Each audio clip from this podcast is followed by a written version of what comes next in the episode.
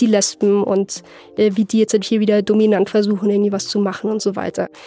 Lesbisch wird dann mit männliche Verhaltensweise kombiniert und das ist Quatsch und schon anstrengend auf Dauer. Lesben spielen Fußball, haben kurze Haare und sehen aus wie Männer. Habt ihr solche Aussagen auch schon mal gehört oder vielleicht selber schon mal gedacht? Dann hört ihr gerade den richtigen Podcast. Willkommen zu Querfragen. Ihr ahnt es wahrscheinlich schon. Heute reden wir über Klischees und zwar über Klischees zu Lesben. Ich bin Christopher, mit mir im Studio ist Lara. Und sag mal, Lara, wie oft erwischst du dich dabei, in Klischees zu denken? Relativ oft, was wahrscheinlich auch daran liegt, dass ich darüber nachdenke und mich dann eben auch erwische. Also ich reflektiere das schon und mir fällt dabei auf, dass ich mich schon sehr viel mit so Geschlechterklischees und vielleicht auch was sexuelle Orientierung angeht, dass das schon häufiger vorkommt. Also da sortieren wir uns alle ganz gerne ein, obwohl das wahrscheinlich nicht jedem und nicht jeder gegenüber fair ist. Klischees werden ja wirklich niemandem gerecht, ähm, aber hast du nicht auch mal das Gefühl, dass es dann doch im Denken einfach hilft? Und das stimmt ja auch manchmal mit diesen Klischees. Also Türsteher, die sind halt manchmal grummelig und Türsteherinnen. Und die SUV-Fahrer, die stehen immer auf dem Fahrradweg und Berlin ist cooler als München. Es gibt ja Klischees aus Gründen. Man braucht ja diese Schubladen, um irgendwie so Ordnung im Hirn zu haben, wenn wir jetzt alles nochmal neu einordnen müssten wenn wir auf neue Menschengruppen treffen oder neue Dinge sehen, dann wäre das ja unfassbar anstrengend. Aber ähm, reflektieren sollte man es natürlich trotzdem.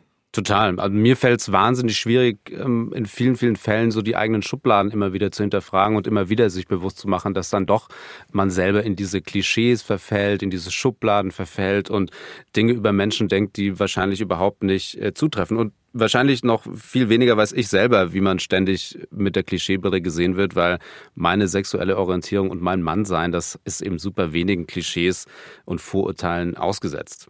Aber deswegen habe ich mir zwei lesbische Frauen eingeladen ins Studio, mit denen ich darüber geredet habe, wie sich das anfühlt, wenn man mit Klischees bedacht wird und so gesehen wird und warum die Klischees vielleicht auch manchmal eine gute Sache sein können.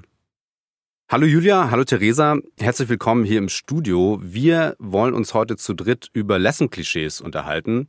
Und es freut mich wirklich sehr, dass ihr euch die Zeit genommen habt, um uns zu erklären, warum die Klischees immer wieder auch ganz schön nerven können, woher die Klischees vielleicht auch irgendwie kommen und wer vielleicht auch die meisten Klischees im Kopf hat und wer damit immer wieder ums Eck kommt. Da fangen wir dir an, Julia. Herzlich willkommen im Studio. Kannst du dich kurz vorstellen? Also ich bin Julia Baumsdorf und bin momentan die äh, Leitung der Öffentlichkeitsarbeit bei der Beratungsstelle Letra und bin Pressesprecherin des CSD Münchens und mache nebenbei schon seit einigen Jahren selbstständige feministische, politische Kulturarbeit in hauptsächlich der elektronischen Musikszene, aber auch darüber hinaus. Und du, Theresa, könntest du kurz dich vorstellen für uns? Ich mache das auch ganz kurz. Äh, Theresa Bittermann ist mein Name. Ich bin Sozial- und Kulturanthropologin mit einer Spezialisierung auf Geschlechtersoziologie. Zusätzlich bin ich audiovisuelle Interventionskünstlerin als B-Man, wo ich als DJ auflege, Veranstaltungen mache und schreibe, also freie Autorin bin. Okay, super. Ähm Lasst uns doch zum Start mal Folgendes machen. Ich lese euch ein Klischee über Lesben vor und ihr sagt mir auf einer Skala von 1, ganz schön nervig, bis 10, ich reiß dir gleich den Kopf ab, wie doll ihr von verschiedenen Stereotypen genervt seid. Sollen wir machen? Machen wir. Aber natürlich. Gut, also dann los. In lesbischen Beziehungen gibt es immer einen dominanten Part. Oh, das ist schwer zu sagen. Ich weiß ja auch noch nicht, was jetzt halt noch dann kommt danach. Du kannst ähm, auch gleich eskalieren. Ja, bin ich nämlich kurz davor. Also ich würde ihm auf jeden Fall von meiner Seite aus eine Acht geben. Ist auf jeden Fall super nervig und setzt total viel fest, schreibt äh, super viel zu und super viel ab. Also ist eher so das Allerallerschlimmste, weil es halt auch normalisiert und sagt, es gibt entweder Mann- oder Frau-Konstellationen in eurer Beziehung und äh, nichts darüber hinaus oder dazwischen an Möglichkeiten. Dann Klischee Nummer zwei, alle Lesben tragen kurze Haare. Gott, wirkt, das ist das Allerschlimmste. Nein, ist eine Frisur eine Entscheidung, was man mit seinen Haaren macht, freigestellt. Alle Schwule haben ja auch nicht lange Haare. Du musst ihm auch eine Nummer geben, Theresa. Zehn. Eins bis zehn, okay. Ich meine, wenn man mich anschaut mit meinen kurzen Haaren, äh, ich fange da immer ein bisschen zu lachen an. Ich kann dem ja nicht so ganz widersprechen. Nerven tut's mich nicht, aber es stimmt auf jeden Fall einfach nicht. Dementsprechend kriegt es auch eine relativ hohe Nummer, aber es macht mich jetzt nicht so wütend wie andere Sachen. Deswegen vielleicht eine 5, einfach weil es halt nicht wahr ist. Ja, also mich macht es insofern deswegen auch noch super wütend, weil ich halt Haare habe, die ungefähr einen Meter lang sind. Und deswegen, also, ist dieses Klischee ah, so ein okay, bisschen echt so, wow, das, Moment, aber du bist ja gar keine echte Lesbe, weil du hast keine kurzen Haare. Stimmt. Ich, ich ändere meine Antwort auf eine 10. Sehr gut. Dann, dann kommen wir zu Klischee Nummer drei. Lesben sind alle Feministinnen. Schön wär's. Schön wär's, absolut. Leider nein, es sind auch super viele entpolitisierte äh, Lesben am Start und das ist super problematisch, nicht nur für den Feminismus, sondern auch für die Demokratie. Ich habe noch ein paar in petto. Lesben hassen Männer. da haben wir auch drüber äh, schon geredet. Nee, auch kompletter Quatsch.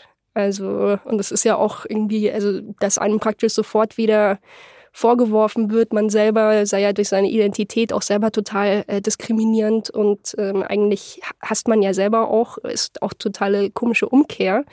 Ähm, und einige meiner besten Freunde sind Männer und ähm, deswegen stimmt auch nicht und macht aber auch wütend, weil dann man sich immer so erklären muss und das äh, ist keine schöne Position. 9,5. Ähm, Nächstes Klischee, Lesben stehen auf ihre heterosexuellen Freundinnen. Es veränderte sich so ab dem Zeitpunkt, wo vielleicht äh, Freundinnen, die ich hatte, dann auf einmal um mein sexuelles Begehren wussten und festgestellt haben, dass ich vielleicht eher weiblich begehre. Und dann wurden bestimmte Dinge, die vorher total normal in Anführungszeichen und selbstverständlich waren, wie Umarmungen, Berührungen, irgendwie ähm, gemeinsam auf der Couch hocken und einen Film gucken und man kuschelt sich dann aneinander, weil es schön ist, dann aus einem unschuldigen Moment irgendwie dann doch auf einmal schuldig. Also irgendwie habe ich so das Gefühl, dass es so ist, sobald man sich als Lesbe oder homosexuell positioniert, vor allem eins wie ein riesengroßes Schild auf einem prangert mit, äh, das ist meine Sexualität und die lebe ich stets und ständig und ich bin nichts anderes als meine Sexualität. So. Ja, also man wird auch schnell so als hypersexualisiertes Wesen wahrgenommen, ne? Ja. was ja auch, glaube ich, in der schwulen Männerszene ja, glaube ich, noch einen Ticken stärker fast ausgeprägt ist. Ja, also das liegt auch daran, weil deren Sexualität viel befreiter ist. Deswegen können die auch wild in der Gegend rumvögeln, wie sie lustig sind. Das ist äh, bei Frauen und der weiblichen Sexualität immer noch ein bisschen anders. Die wurde sehr, sehr lange sehr stark unterdrückt und die lesbische Sexualität bestimmt noch mal ganz anders. Und ähm, also diesen Befreiungsmoment, den braucht es da auch noch. Aber es ist nicht so, dass man alles und jeden zu jeder Zeit immer begehrt. Also ne? Speak for yourself. Ja, genau. genau. Und weil wir schon bei Sexualität sind, kommen wir zum allerletzten Klischee, das ich tatsächlich aufgeschrieben habe. Lesben fehlt beim Sex ein Penis. Schlimm. Ja, das ist immer die Frage. Wie macht ihr das denn dann? Da fehlt doch was. No, sorry, dann ist dein Horizont leider ein bisschen beschränkt, was Sexualität angeht. Go back, naja, vielleicht nicht unbedingt to school, weil da fehlt es auch so ein bisschen an Sexualaufklärung, aber lese feministische Literatur und äh, bilde dich mal ein bisschen fort, würde ich dann sagen. Denn es gibt noch so viel mehr als den Penetrationssex. Ja, definitiv. Einerseits das, also mir tun alle Leute leid, die Sex nur auf Penetration durch Penis reduzieren. Ich hoffe auch immer für meine heterosexuellen Freunde und Freundinnen, dass die mehr Sachen machen. Und nee, es fehlt definitiv nichts. Und ich glaube, da ist auch teilweise so dieses Bild, ähm, wenn eben zwei Frauen zum Beispiel Dildos miteinander benutzen, dass das eben ein Penisersatz ist. Die Dildos, die äh, mir jetzt begegnet sind, ich glaube nicht, dass Penisse so aussehen. Also ich habe nicht so viele jetzt im Real Life gesehen, aber die haben ganz andere Formen und Farben. Ja, dem gebe ich schon eigentlich eine 10, weil das ist einfach wieder so eine ja. Absprache und so eine äh, von eben Lust und Dominanz von was ist das Richtige und was eben nicht. Also ich glaube, das sind so die gängigsten Klischees, die viele Leute im Kopf haben. Die sind wir jetzt so ein bisschen durchgeratet, hatten so ein bisschen Spaß dabei im Alltag ist natürlich für viele Menschen ähm, sehr viel weniger Spaß und beschäftigt natürlich sehr stark, wenn sie mit Klischees in Berührung kommen, wenn sie vielleicht auch ähm, Opfer von äh, Klischees sind. Und ihr habt jetzt schon gesagt, wie viele Klischees für euch tatsächlich doch schon eine Auswirkung haben oder ihr die zumindest kennt oder auch wahrscheinlich Menschen kennt, die mit diesen Klischees umgehen müssen. Julia, du verstehst dich ja als queerer Mensch und als non-binär. Du siehst jetzt auch eher androgyn aus, du hast auch kurze Haare. Ich kann mir gut vorstellen, dass du im Alltag dann doch relativ häufig mit so ganz klassischen lesbischen Klischees zu tun hast. Sehr, sehr oft eigentlich. Also ich werde schon von außen als lesbische Frau gelesen und ich meine, ich sehe es nicht als Beleidigung so, es ist ja nichts ähm, Schlechtes, nicht anders als alles andere, aber es trifft halt einfach nicht wirklich auf mich zu. Aber anstelle, dass ich jetzt wirklich mehrmals am Tag eigentlich äh, dann Vorträge halte und wieder mal mein Persönlichstes nach außen kehre und erkläre, wie meine Beziehungen gelaufen sind und was ich mir in der Zukunft vorstellen kann und so weiter und so fort, ähm, korrigiere ich da jetzt halt auch eigentlich meistens nicht, je nach Kontext. Und ähm, klar, bei Klischees sehr, sehr oft. Ähm, ich habe eben das Glück, dadurch, dass ich in einer Beratungsstelle für lesbische und bisexuelle Frauen arbeite, ist so mein grundsätzliches Umfeld da sehr aufgeklärt. Ich merke aber schon, wenn ich woanders dann hingehe, kommen dann doch teilweise scherzhaft, aber Scherze haben dann meistens auch so ein bisschen Wahrheit dabei, von wegen, ja, die Lesben und äh, wie die jetzt hier wieder dominant versuchen, irgendwie was zu machen und so weiter. Also auch da einfach viel Klischees. Lesbisch wird dann mit männliche Verhaltensweise kombiniert und das ist ja dann eh im, im Job immer ganz gefährlich, weil Frauen müssen ja klein und leise sein. Mal und empathisch. Genau, ganz genau. Und ähm, mal abgesehen davon, dass ich mich ja gar nicht mal so als Frau definiere, zwangsweise, ist es auch einfach Quatsch und schon anstrengend auf Dauer. Wir kommen gleich noch auf deine Arbeit in der Beratungsstelle zu sprechen. Jetzt gehst du relativ selbstbewusst damit um, mit diesen Klischees. Ich kann mir aber vorstellen, dass vielleicht in deinem Leben andere Phasen gab, wo es ein bisschen problematischer war, wo es dir vielleicht ein bisschen näher gegangen ist. Ja, ich persönlich hatte da eigentlich sehr viel Glück, dass ich aufgewachsen bin mit einer sehr akzeptierenden, offenen Familie und auch in der Schule überraschenderweise eigentlich alles sehr gut war. Ähm, ich dann mit knapp 15 meine erste Freundin hatte und so auch mein Coming Out, was gar nicht eben mal so aktiv von wegen, ich stelle mich hin und sage, ja, das bin ich, sondern irgendwann wussten halt die Leute, ich habe eine Freundin. Es ging eigentlich lange Zeit gut damit. In den Umfeldern eben, und wie gesagt, damit bin ich ähm, sehr glücklich und äh, also wortwörtlich glücklich, weil es geht ganz vielen ihm nicht so.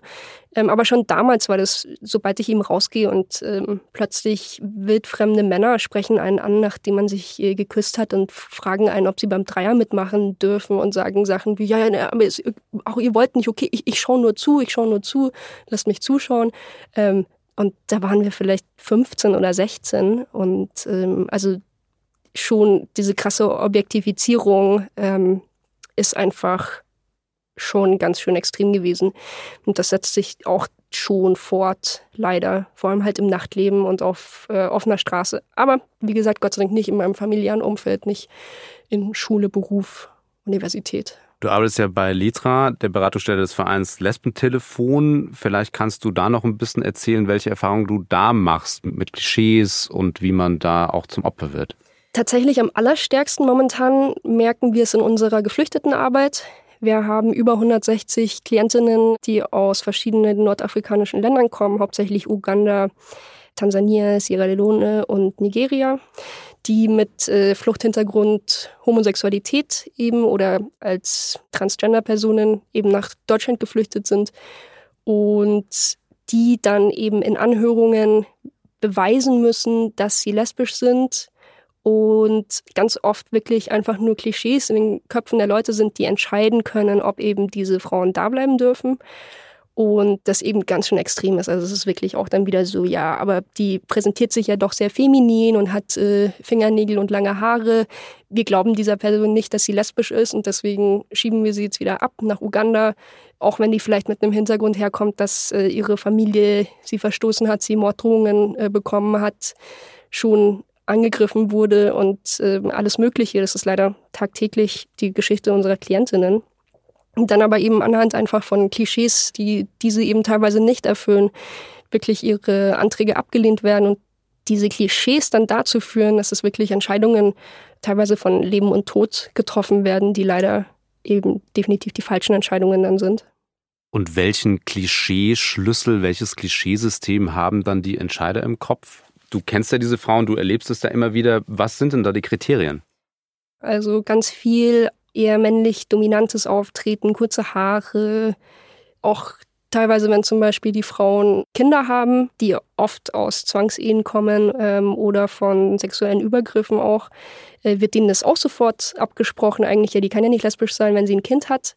Abgesehen davon mal, dass erstens sowas wie Bisexualität ja auch besteht oder auch viele Menschen ihr Coming Out erst mit 40 oder 50 haben und davor lange Zeit heterosexuell glücklich verheiratet waren, ist es natürlich einfach also eine Frechheit anhand von so welchen Merkmalen eben Leuten ihr Recht auf ein sicheres Leben eben abzusprechen. Und das ist wirklich, also so die, die ganz, ganz Standarddinger müssen da irgendwie für die erfüllt werden. Also es ist echt, man kann sich gar nicht vorstellen, ähm, dass dann noch so ein Unwissen besteht, aber äh, es fehlt leider wirklich auch viel an Fortbildungen und Sensibilisierung auf allen Ebenen. Hm. Theresa, du bezeichnest dich ja als queer-feministische Lesbe und du trittst als audiovisuelle Interventionskünstlerin B-Man auf. Da geht es ja ganz viel darum, diese binären Geschlechternormen aufzubrechen, neue Perspektiven aufzumachen. Vielleicht kannst du kurz erklären, wie kamst du der Figur und warum ist dir das so wichtig, das aufzubrechen? Das ist ja auch die Arbeit mit Klischees im Endeffekt. Also ich ähm, zitiere da gerne Judith Butler, weil ich mache da gerne nämlich eins, nämlich Gender Trouble. Also ich versuche das Ganze eben über das Stilmittel der Übertreibung ad absurdum zu führen und diese Widerspruchslogik, was auch schon ein Widerspruch in sich ist, da offen zu legen und zu sagen, hey, es ist vor allem eins, nämlich ziemlich uneindeutig, eindeutig und es ist klar, dass es nicht klar ist. So und ähm, habe das Medium der Öffentlichkeit, also der audiovisuellen Interventionskunst, so wie ich es nenne, gewählt, um halt einfach mehr Menschen zu erreichen, um irgendwie anschlussfähiger auch für die Gesellschaft zu sein und vielleicht nicht unbedingt hochtrabende wissenschaftliche Texte zu verfassen, die vielleicht sehr abstrakt sind und nur wenige Leute verstehen können oder Zugang zu haben oder es auch konsumieren und mich deswegen eben vor allem auch äh, entschieden mehr in diese Öffentlichkeit zu gehen in diese Öffentlichkeit vor allem auch, um ja Menschen zum Denken anzuregen. Also ich will auch nicht unbedingt eine Projektionsfläche sein, in der man als äh, verlorenes Wesen sich wiederfindet, aber vielleicht doch auch eine Form von Role Model, wenn man zu sich selbst steht und zu sich selbst findet und vor allem vor sich selbst authentisch ist, dann auch ein gutes Leben haben kann. Ja, da sollten wir uns, glaube ich, alle Mühe geben, so zu sein, wie wir sein wollen und vielleicht auch mal drüber nachzudenken, in welchen Kategorien, Schubladen, Klischees, Stereotypen wir irgendwie drinstecken. Ist nicht einfach. Dafür braucht man ja vielleicht Klischees und Stereotype, um klarzukommen. I don't know.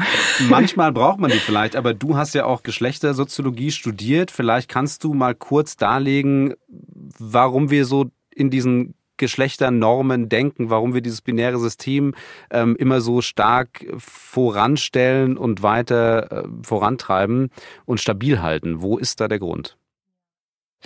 Dass es einfach ist und Sicherheit gibt. Das sind vorgefertigte Rollen, an denen kann man sich orientieren und die sind gesellschaftlich mehr oder weniger schon anerkannt. Also es gibt ein Raster, in was ich mich einfügen kann, ohne da durchzufallen, ohne ausgeschlossen zu werden oder sogar ähm, Diskriminierungen oder Rassifizierungen zu erfahren.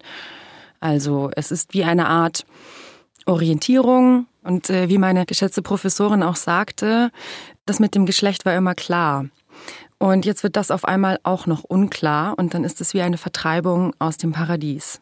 Genau, weil es ist Einfachheit, ähm, sich selber einteilen können, andere einteilen können und gleichzeitig ähm, unterstützt es auch einfach halt das System, so wie es läuft, äh, da auch weiterzulaufen. Also so äh, die schönen Begriffe wie es eben das Patriarchat und alles äh, spielt da schon auch mit rein. Und das sind ja ganz oft sind es eben Dinge, die vor 200 Jahren entstanden sind und einfach so geblieben sind, egal ob es heute noch Sinn macht oder nicht. Also sowas wie die 40-Stunden-Woche kann man auch auf Geschlechtersachen zurückführen, weil damals ist einfach nur der Mann arbeiten gegangen und dann kommt er nach Hause und hat die Frau zu Hause, die eben sich um die Kinder kümmert, Essen kocht, putzt und so weiter.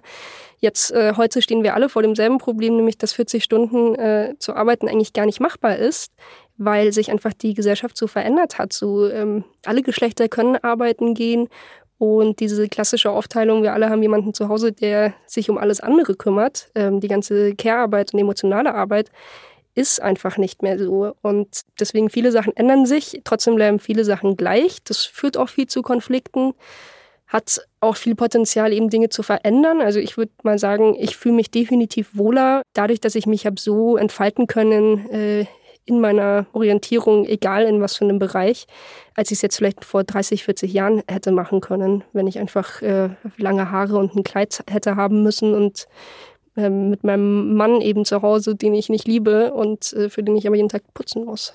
Und äh, das ist alles miteinander zusammenhängend.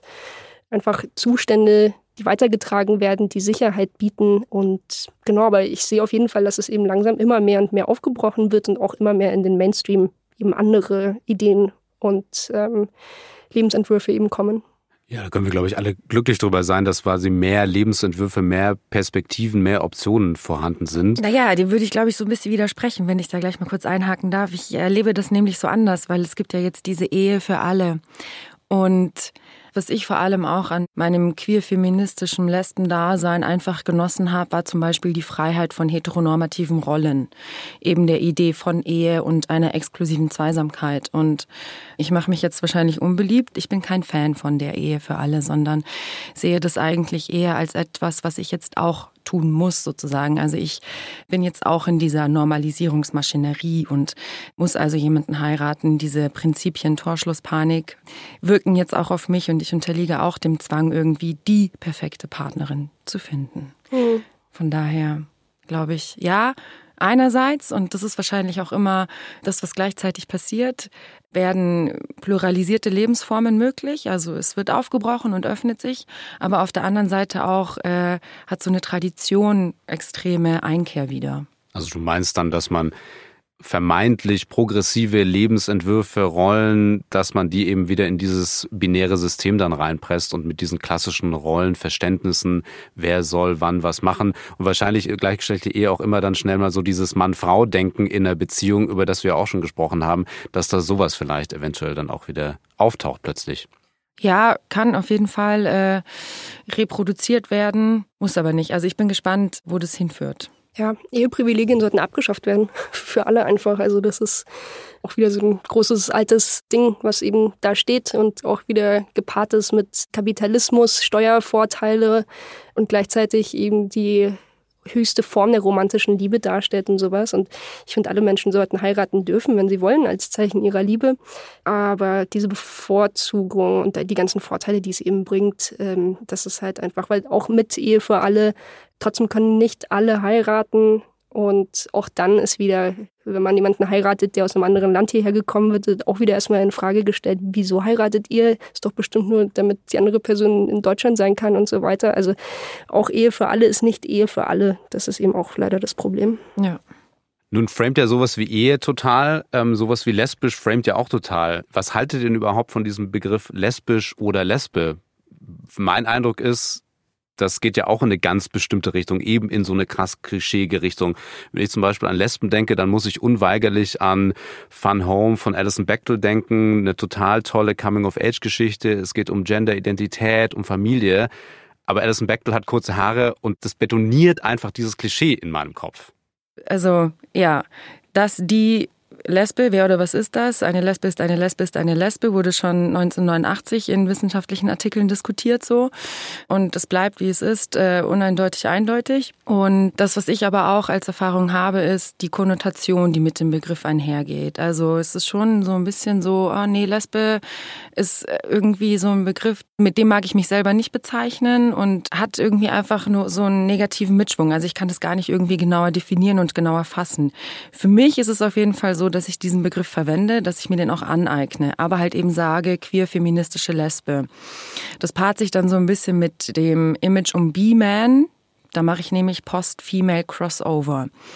Also ich sag schon, irgendwo auf gewisse Art und Weise bin ich irgendwie eine Frau Sternchen, non-binary darüber hinaus, weil ich einfach extrem so sozialisiert wurde.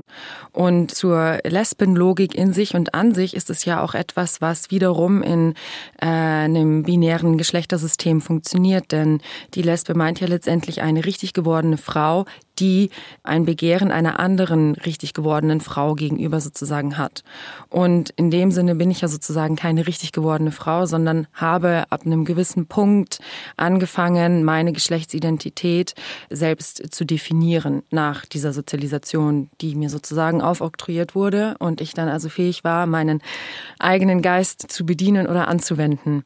Und demnach also auch queerfeministische Lesbe und Post-Female weil ich kann nicht einfach außerhalb dieses Systems irgendwie existieren und meine Identität bauen und selber machen, sondern bin daran irgendwie angeschlossen, also nicht unabhängig davon und es bedingt sich ja letztendlich irgendwo auch gegenseitig und das ist auch eine uneindeutig eindeutige Tatsache, man braucht eine Identität, weil die Frage, was bist du, nicht beantworten zu können, Chaos. Dann wird es schwierig. Wie ist das denn für dich, Julia, wenn hm. jemand sagt, du Lesbe, was schwingt da mit? Ja, also erstmal muss man ja sagen, meistens, wenn jemand sagt, du Lesbe, ist es eben als äh, tatsächlich Beleidigung gemeint. Das ist so eine Assoziation, die für mich einerseits damit schwingt. Ich finde es auch generell irgendwie natürlich komisch. Das hast du, Theresa, vorhin auch schon gesagt, so von wegen meine sexuelle Orientierung wird dann als meine Identität gesehen. Man sagt ja auch nicht irgendwie, der ist ein Hetero oder eine Hetera, sondern wenn dann eher der ist hetero.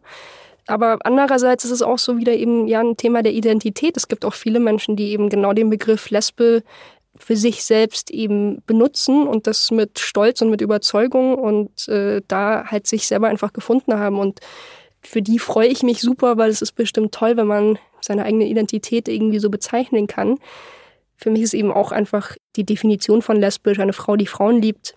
Definiere mich nicht wirklich als Frau, war bis jetzt nur mit Menschen zusammen, die sich als Frauen definieren, aber denke mir auch, wer weiß, vielleicht treffe ich in drei Monaten, drei Jahren oder drei Jahrzehnten den Mann, der mich überzeugt oder was auch immer. Also ich finde einfach so dieses mich selber ein Kategorien macht einfach keinen wirklichen Sinn für mich. Weil dann verbringe ich jahrelang damit, mich irgendwie mit dieser Identität äh, auseinanderzusetzen und zu finden. Und irgendwann wird es aber auch wieder aufgebrochen. Also ich glaube einfach alles, egal ob es jetzt um Geschlecht oder eben sexuelle Orientierung geht, ähm, ist fluide und immer in Bewegung. Da hast du wahrscheinlich vollkommen recht. Und ich habe auch das Gefühl, bei so einem Begriff wie lesbisch, Lesbe, der wirkt für mich auch relativ alt und damit schwingen auch so sehr viele so alte Bilder mit und auch eben dieses sehr sexualisierte.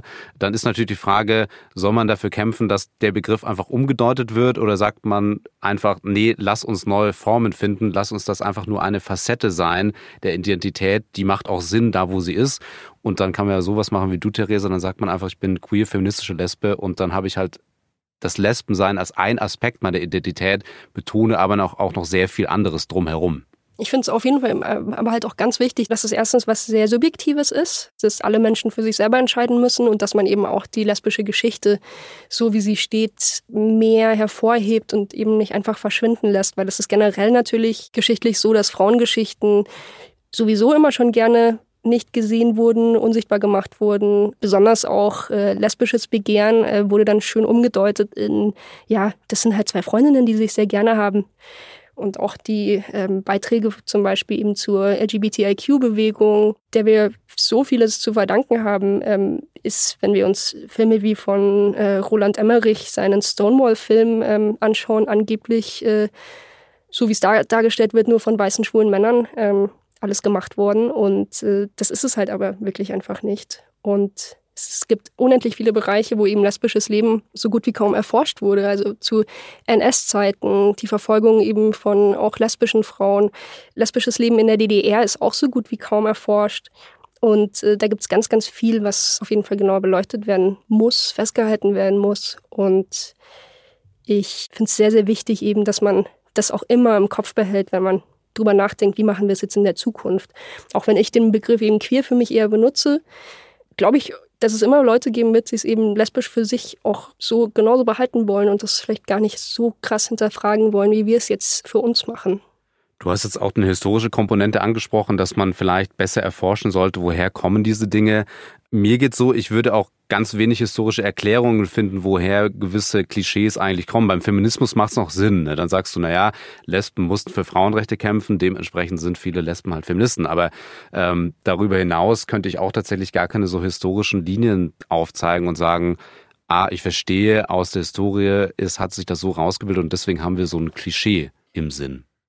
Ja, so was macht ein Klischee aus, ist da, glaube ich, auch die wichtige Frage. Und ähm, ich hätte da einen Vorschlag als Antwort, nämlich der sogenannte Code. Also ein Klischee funktioniert vor allem mit Codes, mit Erkennungsmerkmalen, ja, vor allem vielleicht sogar für Dinge, die eben nicht so unbedingt sichtbar werden dürfen, weil sie Sexualitätsformen eben zum Beispiel meinen, die äh, noch nicht salonfähig waren oder sind. Und äh, demnach glaube ich, dass das eine sehr emanzipierte Situation war, bestimmte Frauensexualität leben zu können und das aber in der Öffentlichkeit irgendwie kommunizieren zu können, ohne es tatsächlich zu kommunizieren, sondern ganz subtil eben über diese Codes zu kommunizieren, ja.